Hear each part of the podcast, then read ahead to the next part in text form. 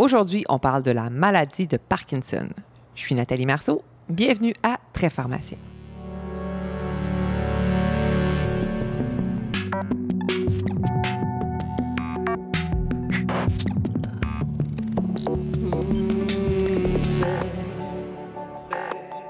Bonjour, chers auditeurs. Ça me fait plaisir de vous retrouver aujourd'hui pour discuter de la maladie de Parkinson. Saviez-vous que les patients souffrant de la maladie de Parkinson ont une fois et demie plus de chances d'être admis à l'hôpital par rapport à un individu du même âge et du même sexe? En plus, environ le tiers des patients parkinsoniens se retrouvent au moins une fois à l'hôpital par année, et ce, pour différentes raisons. Ça veut dire que ça touche beaucoup de patients, mais aussi beaucoup de pharmaciens, et ce, peu importe dans quel secteur ils pratiquent. C'est pour ça qu'on s'est dit que c'était important de réfléchir à la prise en charge pharmaceutique de nos patients souffrant de la maladie de Parkinson. Donc, pour nous aider à éclaircir le sujet, je reçois James Hill, qui est pharmacien au 6 du Bas-Saint-Laurent, hôpital régional de Rimouski, et président de notre RPE de gériatrie. James est également détenteur de la certification américaine en pharmacothérapie avancée du BCPS et professeur de clinique à la faculté de pharmacie de l'Université Laval. Bonjour James. Bonjour Nathalie. James, je suis vraiment contente que tu aies accepté notre invitation aujourd'hui. Très heureux également. Pour commencer, fais-moi donc un petit survol rapide de c'est quoi la maladie de Parkinson. Rappelle-moi les bases. Ben, dans le fond, la maladie de Parkinson, c'est une maladie dégénérative avec une atteinte principale de la voie négrostriée. Donc, c'est une dégénérescence des neurones dopaminergiques. Donc, globalement, c'est un manque de dopamine chez nos patients qui sont atteints de la maladie de Parkinson. Elle atteint légèrement plus d'hommes que de femmes et l'âge moyen de début est de 55 à 60 ans. Il y a 5% des gens qui sont atteints de la maladie de Parkinson qui vont être atteints avant l'âge de 40 ans et plus on vieillit, plus on a de risques d'être atteint de la maladie de Parkinson. Par exemple, il y a 3,5% des gens qui ont plus de 85 ans qui vont avoir la maladie. OK, donc manque de dopamine, plus les hommes, puis ça commence autour de 55 ans. On connaît bien les symptômes moteurs associés à la maladie, mais peux-tu m'en parler un petit peu? On parle souvent des symptômes cardinaux de la maladie de Parkinson. Tout d'abord, il va toujours y avoir la bradykinésie. Donc, c'est quoi la bradykinésie? C'est une lenteur des mouvements, une diminution du clignement des yeux, une hypomimie. Donc, ça veut dire que le visage, par exemple, va être moins expressif. Une hypophonie. Donc, on avoir plus de difficultés à entendre le patient lorsqu'il va parler. Il va y avoir une démarche à petits pas et une diminution du balancement des bras. À ça peut être ajouté soit des tremblements ou de la rigidité, parfois les deux. Donc, la rigidité, ça va être une raideur au repos, par exemple la roue dentée. Puis, euh, le début est souvent unilatéral, puis il va se déplacer vers bilatéral, donc des deux côtés du corps, mais il va toujours quand même rester une certaine asymétrie au niveau de l'atteinte pour le patient. Parfait. Mais les autres symptômes sont moins connus. Hein. Il y a des symptômes qui sont non moteurs. Mais je pense que c'est important quand même de les garder en tête et de se rappeler que cette maladie va au-delà des symptômes moteurs. La première phase de la maladie, on va parler du prodrome, donc c'est les symptômes prémoteurs. Donc, ça peut arriver 10 à 20 ans avant l'apparition des symptômes moteurs. Il va y avoir, par exemple, une perte de l'odorat, de la constipation, euh, trouble du sommeil de la phase REM, de l'anxiété, de la dépression chez nos patients atteints de maladie de Parkinson. Ensuite, va apparaître les symptômes moteurs et graduellement, les symptômes non moteurs vont augmenter eux aussi. Euh, il va y avoir à ce moment-là l'apparition, par exemple, de dysautonomie, de l'hypotension orthostatique, de l'incontinence urinaire, de la sudation excessive. Ça peut avoir aussi de la gastroparésie, de l'hypercialorée, puis plus ça évolue, on s'en est par exemple vers des hallucinations, de la psychose, de la démence parkinsonienne et de la dysphagie.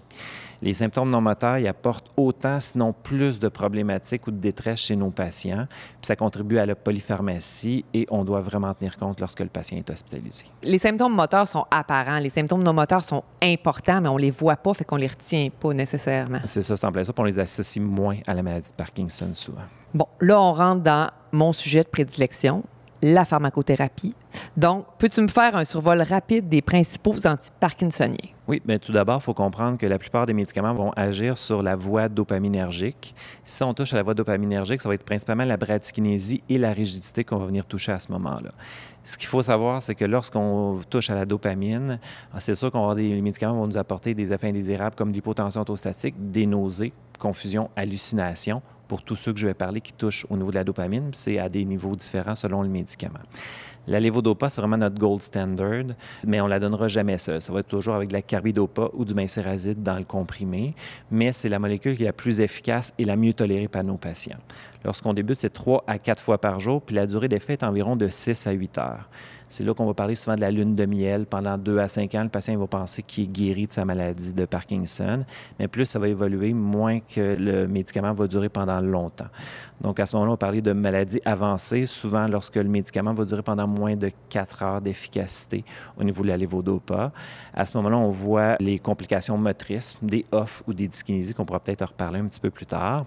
Et donc, la lévodopa, on va devoir la donner soit plus souvent ou sinon ajouter d'autres médicaments. Par exemple, on peut ajouter un inhibiteur de la corticole au méthyltransférase, qui est l'antacapone, qui va être ajouté lorsque le patient est off. Donc, ça peut être soit seul dans un comprimé, sous le nom de comptant, ou Stalevo, que ça va être avec la levodopa dans le même comprimé. OK, attends, je t'arrête là. Off puis on. Oui. C'est quoi la différence? Bien, dans le fond, lorsque le patient est on, c'est qu'il n'y a pas du tout les symptômes de la maladie de Parkinson. Lorsqu'il est off, c'est qu'il y a vraiment les symptômes de la maladie de Parkinson. Donc, ça peut être quelques symptômes, mais ça peut être complètement akinétique. Donc, ça veut dire qu'à ce moment-là, le patient ne bougera pas du tout. Donc, il va y avoir une certaine, je dirais, variation au niveau euh, de, de, la teinte motrice à ce moment-là. Euh, puis le médicament, donc l'inhibiteur, va augmenter la biodisponibilité de la lévodopa. Sinon, ce qu'on peut avoir aussi, c'est des agonistes dopaminergiques, donc par exemple le pramipexol, le ropinirol, la rotigotine. C'est des médicaments qui sont beaucoup moins bien tolérés que la lévodopa, mais c'est ceux qui sont plus efficaces après la lévodopa. Donc lévodopa plus efficace, ensuite les agonistes dopaminergiques. Après ça, on va avoir les inhibiteurs de la monoamine oxydase B, donc la céligiline, la rasagiline, le safinamide, qui sont très bien tolérés, mais sont moins efficaces que tout ce qu'on a discuté jusqu'à maintenant. Troisième ligne. C'est en plein ça. Sinon, on va y aller avec la voie cholinergique, donc une autre voie sur laquelle on va agir. Puis ça, ça va être plus la voie qui va toucher les tremblements. Donc, les médicaments qui agissent sur la voie dopaminergique ne sont pas très efficaces pour les tremblements, mais si on donne un anticholinergique, comme par exemple le triaxiphénidil ou la benztropine, ça va pouvoir aider pour les tremblements, mais souvent, ça va être pas si bien toléré que ça par nos patients parkinsoniens. Euh, on connaît tous les euh, effets anticholinergiques, mais on va voir beaucoup, par exemple, de la constipation, des troubles cognitifs, de la rétention urinaire, qui sont déjà présents chez nos patients comme parkinsoniens avec les symptômes non moteurs de la maladie de Parkinson. Et en plus, par exemple, c'est vraiment pas un très bon choix pour nos patients qui sont âgés. Enfin, il y a la voie glutamatergique sur laquelle on va agir. C'est avec la mantadine qu'on va agir de ce côté-là. À ce moment-là, c'est surtout sur les dyskinésies qu'on va agir. Merci, James. On peut dire que c'est un bon survol. J'ai envie de te proposer un petit quelque chose. J'ai envie qu'on fasse un jeu de rôle je vais prendre différents sarreaux de pharmaciens dans des secteurs variés d'un établissement de santé. Puis je vais te poser des questions. Ça te tente-tu? Oui, parfait. Donc, posons que je suis une pharmacienne qui travaille à l'urgence. Qu'est-ce que je dois considérer quand j'évalue un patient admis à l'urgence, peut-être pour autre chose que sa maladie de Parkinson? Bien, je pense tout d'abord, ce qui est important, c'est de faire un BCM avec le patient ou avec son entourage. Il faut vraiment prendre le temps avec le patient parkinsonien parce que ça se peut qu'il soit plus ralenti. Tantôt, je vous ai parlé de l'hypophonie, donc ça se peut qu'il parle très bas puis qu'on ait de la misère à l'entendre, par exemple, dans un environnement bruyant à l'urgence. Ça se peut aussi qu'il soit stressé, donc qu'il bafouille lorsqu'il va parler parce que souvent, il va y avoir une certaine pression du langage. Donc, à ce moment-là, il va pouvoir nous répondre, mais il faut prendre notre temps. Sinon, on peut appeler, par exemple, la personne qui donne les médicaments habituels. Ce qu'il va falloir vérifier, c'est d'abord l'observance. Est-ce que souvent la prise de médicaments pour la maladie de Parkinson, c'est ultra complexe. Des fois, les patients vont prendre, par exemple, des médicaments 8, 9, 10 fois par jour. Donc, ça se peut qu'il y ait deux, trois dispiles différents pour une même journée qu'il doit utiliser. Est-ce qu'elle prend moins de médicaments parce qu'il y a des effets secondaires ou est-ce qu'il en prend plus parce que c'est inefficace? Est-ce que le patient a apporté ses médicaments avec lui? Parce que, par exemple, s'il prend de l'apomorphine, qui est un agoniste dopaminergique, il peut se donner par voie subcutanée ou sublinguale, puis souvent, on n'a pas ça à l'hôpital, ou en tout cas, dans certains hôpitaux, on peut parfois ne pas l'avoir. Est-ce qu'il y a son duodopa, qui est un gel intestinal qu'on peut donner de l'évodopa, mais qui se donne avec une pompe CAD? Mais probablement qu'on n'a pas ça dans notre hôpital, fait que ça se peut qu'il les ait apportés avec lui. Sinon, une chose qui est ultra importante, c'est connaître les heures exactes de prise des médicaments, surtout la lévodopa, parce que c'est ultra important de respecter ces heures en maladie avancée. Donc, lorsque le patient prend, par exemple, la lévodopa plus de quatre fois par jour, il faut avoir l'indice qu'il faut connaître les heures à laquelle il prend ses médicaments. Ce serait quoi, James, les conséquences pour le patient si les antiparkinsoniens étaient donnés à de mauvaises heures? Je pense tout d'abord, ce qu'il faut comprendre, c'est que les professionnels doivent vraiment s'adapter à l'horaire du patient et non le contraire. Donc, 30 minutes peut vraiment faire toute une différence en maladie avancée. C'est là qu'on va faire la différence entre les off et les dyskinésies. Donc, ça va être surtout des off qui peuvent arriver, qu'on a parlé tantôt, des off qui peuvent être sévères euh, si on a un retard ou une absence de dose. Ça va être un ralentissement qui peut se rendre jusqu'à la kinésie aiguë, mais c'est pas juste moteur non plus les conséquences. Il peut y avoir, par exemple, plus de pneumonie d'aspiration, des chutes, des déliriums. Le patient peut présenter de l'incontinence, des plaies de pression parce qu'il ne peut pas vraiment bouger. Euh, il peut devenir plus anxieux, puis vivre de la frustration puis de l'embarras. Imaginez-vous que vous avez 50 ans puis que vous bloqué comme dans une cage de verre juste parce qu'on ne vous donne pas vos médicaments au bon moment que vous l'auriez fait, par exemple, vous-même à domicile. Également, les off, c'est ce qu'on redoute le plus puis qui est le plus inconfortable pour nos patients. Sinon, ce que ça peut occasionner aussi, c'est des dyskinésies. C'est dans le fond que le patient va être comme trop on. À ce moment-là, c'est souvent au pic de dose de la lévodopa. Donc, ça va donner des mouvements involontaires choréiformes. Donc, ça ressemble un peu à une danse ou à des ondulations que le patient va nous présenter. Donc, ça va apporter trop de mouvements. Donc, le patient va peut-être chuter là-dessus, puis ça va être désagréable aussi pour notre patient. Donc, tout ça, ça peut apporter des hospitalisations qui vont être plus longues et on risque aussi de faire des faux diagnostics et de faire plus de tests ou ajouter d'autres médicaments à notre patient. Par exemple, le patient qui présente de l'incontinence, bon, on va faire par exemple un SMU-DCA, on va peut-être ajouter des antimuscarinés parce qu'on va penser que le patient est incontinent. Il va peut-être avoir une pneumonie d'aspiration, le patient, il va falloir qu'on fasse une radio des poumons, une formule sanguine complète, des cultures, on va donner des antibiotiques, juste parce qu'on n'aura pas respecté l'horaire que le patient va avoir. Là, moi, je reste bloqué à 30 minutes de différence peut faire une grosse différence. On s'entend qu'à l'urgence, ça bouge, là. C'est quand même un bon défi pour les professionnels de la santé. oui, c'est à l'urgence, mais c'est partout dans l'hôpital que c'est ça. C'est très difficile. OK, change de sarreau. Maintenant, je suis pharmacienne en santé mentale, puis je prends en charge les patients admis sur mon unité de soins. Puis, il y a un patient qui est admis, puis les médecins envisagent le diagnostic d'hypomanie, puis c'est un patient qui est également atteint de la maladie de Parkinson. Donc, quelle évaluation je devrais en faire? Mais je pense d'abord qu'il faut comprendre que c'est rare qu'on va avoir un nouveau diagnostic de maladie bipolaire chez un patient qui a plus de 30 ans. Donc, ce qu'il va avoir en tête, c'est qu'un patient qui est atteint de maladie Parkinson, environ 30 à 50% va avoir des dépressions, souvent comme prodrome.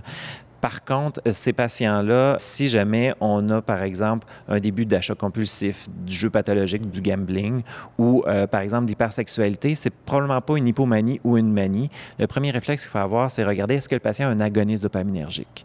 Si oui, c'est probablement un trouble du contrôle des impulsions que le patient présente. Dans le fond, c'est un trouble qui peut survenir à tout moment, même lorsqu'on prend des tout petites doses pour le syndrome des jambes sans repos, par exemple le pramipexol, euh, une petite dose au coucher. Puis le problème, c'est que ça passe souvent inaperçu. Il y a jusqu'à 50% des patients qui, après 5 ans, qui prennent des agonistes dopaminergiques, qui peuvent peut-être présenter à certains degrés un trouble du contrôle des impulsions.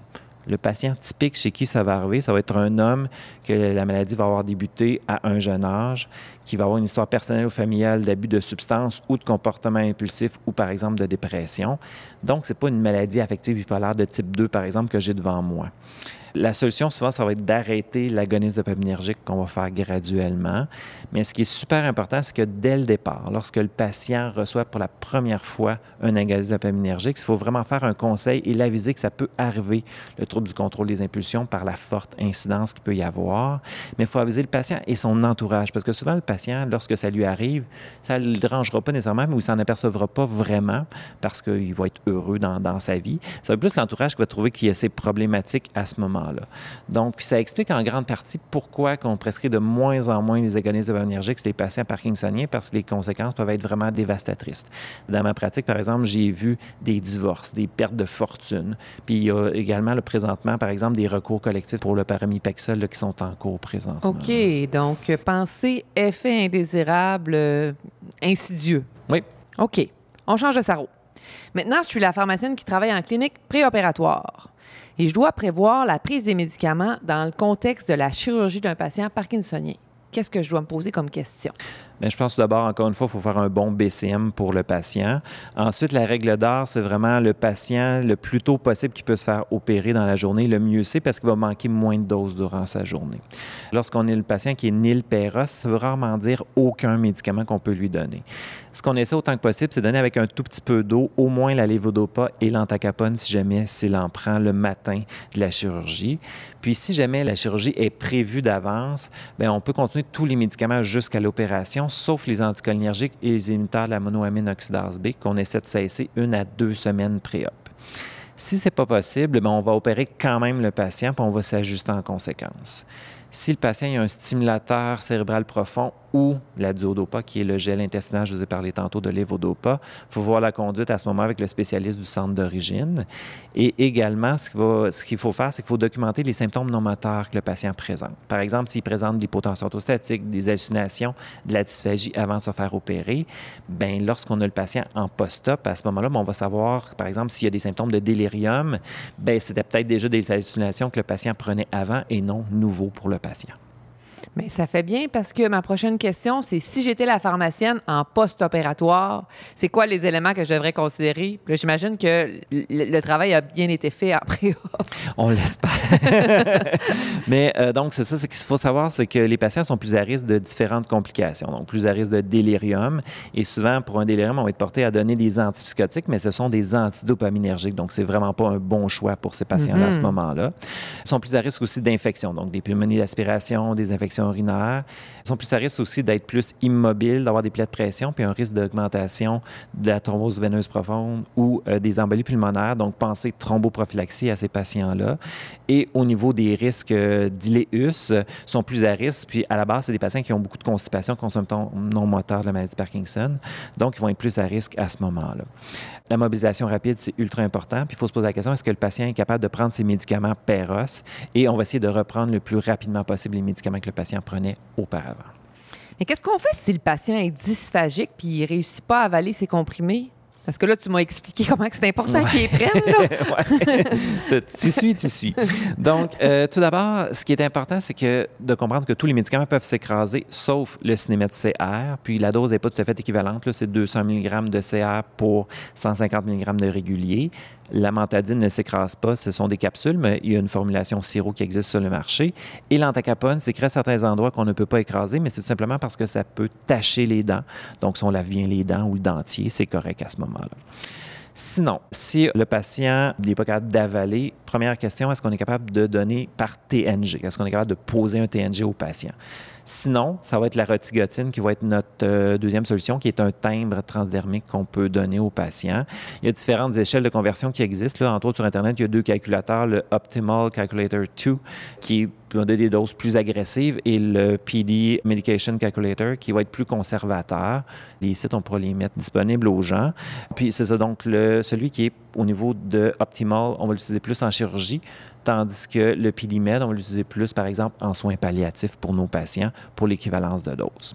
Et troisième euh, solution, on peut donner la lévodopa par voie rectale, mais c'est une magistrale qui est stable seulement pendant 24 heures, puis c'est peu pratique euh, comme façon de faire. D'accord, mais tu nous donnes des bons trucs quand même là, pour essayer de prévenir les problèmes si le patient est dysphagique. Exactement. Là, James, scénario catastrophe le patient qui avait été admis en chirurgie fait des complications post-opératoires et se retrouve aux soins intensifs. Donc là, je mets mon sarreau de pharmacienne aux soins intensifs. Je suis quand même assez polyvalente. Qu'est-ce que je dois considérer? Euh, ben, je dirais qu'il faut avoir pas mal les mêmes réflexes qu'en post-op. Donc, dès qu'on peut, on va revenir au régime antérieur. Mais ce qu'il faut faire attention, c'est qu'il faut avoir en tête qu'il peut y avoir des risques graves si on arrête brusquement, par exemple, la lévodopa. Ce que ça peut créer, c'est ce qu'on appelle le syndrome parkinsonisme hyperthermie, qui ressemble au syndrome neuroleptique malin et si jamais on arrête nos agonistes dopaminergiques de façon trop brusque, on peut créer le syndrome de sevrage des agonistes dopaminergiques que certains vont comparer à un sevrage de cocaïne. Sinon, ben, un BCM de transfert à la fin des soins, c'est sûr que ça va pouvoir aider. James, maintenant, je mets le sarreau de la pharmacienne en soins palliatifs. Comment on gère l'arrêt des antiparkinsoniens dans un contexte de soins de fin de vie? Je t'avoue qu'en fin de vie, l'arrêt est souvent complexe. Si c'est prévu d'avance, donc on sait par exemple que le patient, dans quelques jours, on sera plus de donner les médicaments par la voie orale, à ce moment-là, on va essayer de diminuer graduellement les doses et les agents dans les derniers jours pour essayer d'avoir une dose minimale puis que le patient soit confortable, mais qu'on n'ait pas un contrôle parfait au niveau des symptômes de la maladie de Parkinson. Lorsque on n'est plus capable de donner PEROS, à ce moment-là, on peut passer à la page, euh, au thème de rotigotine que j'ai parlé tantôt. Puis ça, ça va pouvoir nous permettre d'éviter le syndrome parkinsoniste hyperthermie. Ça va permettre aussi un certain contrôle des mouvements pour le patient. Puis ça va améliorer la fin de la vie. Exactement. James, je ne peux pas continuer sans qu'on parle de distribution. Parce qu'on s'entend, c'est pas mal tous les pharmaciens d'établissement qui vont faire de la validation des médicaments. Donc, ce serait quoi les éléments les plus importants à considérer lorsqu'on valide des prescriptions pour un patient hospitalisé qui souffre de la maladie de Parkinson? Bien, je dirais que les erreurs les plus fréquentes qu'on va voir, c'est que tout d'abord, au niveau de la lévodopa, sur les heures de profil ou le DSQ, souvent, c'est pas toujours facile à lire, puis parfois, ça va être différent de ce que le patient prend. Donc, je répète, c'est important de respecter les heures du patient. Le personnel doit s'adapter au patient et non le contraire. Deuxième erreur la plus fréquente, c'est au niveau de l'antacapone. Ce qu'il faut savoir, c'est que l'antacapone, pour que ça puisse être efficace, il faut vraiment le donner aux mêmes heures que la levodopa. Donc, ce n'est pas nécessairement sur toutes les heures de levodopa. Ça se peut que le patient prenne six fois par jour de la levodopa et prenne l'antacapone seulement trois fois par jour. Mais si jamais, par exemple, le médecin change certaines doses de levodopa le moment de la prise, il faut aussi changer les heures d'antacapone. Fait par exemple, si j'ai un comprimé à 7 heures de levodopa, un comprimé à 8 heures d'antacapone, ça donne absolument rien pour mon comprimé à 8 heures d'antacapone. Dernière chose, le pramipexol amantadine, c'est métabolisé beaucoup au niveau rénal. Donc, il faut faire attention si j'ai une insuffisance rénale aiguë parce que ça se peut que ça fasse beaucoup augmenter les concentrations. Donc, il faut que soit que je cesse temporairement pour une courte durée le médicament ou que j'ajuste à la baisse la dose. James, on est toujours en distribution. Mais là, il y a souvent des interactions médicamenteuses qui sont dépistées ou détectées dans le système informatique. Quand est-ce qu'on devrait vraiment dire, oh là, un peu, faut que je fasse attention, j'ai une interaction pertinente et importante avec mes antiparkinsoniens? Euh, je dirais qu'il y en a deux principales qui vont popper. Il y en a une tout d'abord qui est pharmacodynamique. Donc, par exemple, avec l'allopéridol, le métoclopramide, le prochlorpérazine et tous les autres antidopaminergiques, donc les antipsychotiques, sauf la clozapine et la kétiapine. Dans le fond, ces médicaments-là vont créer des symptômes parkinsoniens à nos patients. Donc, il ne faut vraiment pas les ajouter ensemble. Sinon, le deuxième type qu'on va voir le plus souvent, c'est au niveau pharmacocinétique entre les inhibiteurs de la monoamine oxydase B. Donc, c'est les gilines, rasagiline, safinamide. Par contre, c'est ça, c'est que la monoamine oxydase B, c'est surtout là que ça va agir. Donc, c'est juste sur la dopamine que ça agit. Donc, il va y avoir un risque théorique de syndrome sérotoninergique, mais pas lorsqu'on utilise les médicaments à dose thérapeutique. Donc, il faut traiter la dépression chez nos patients.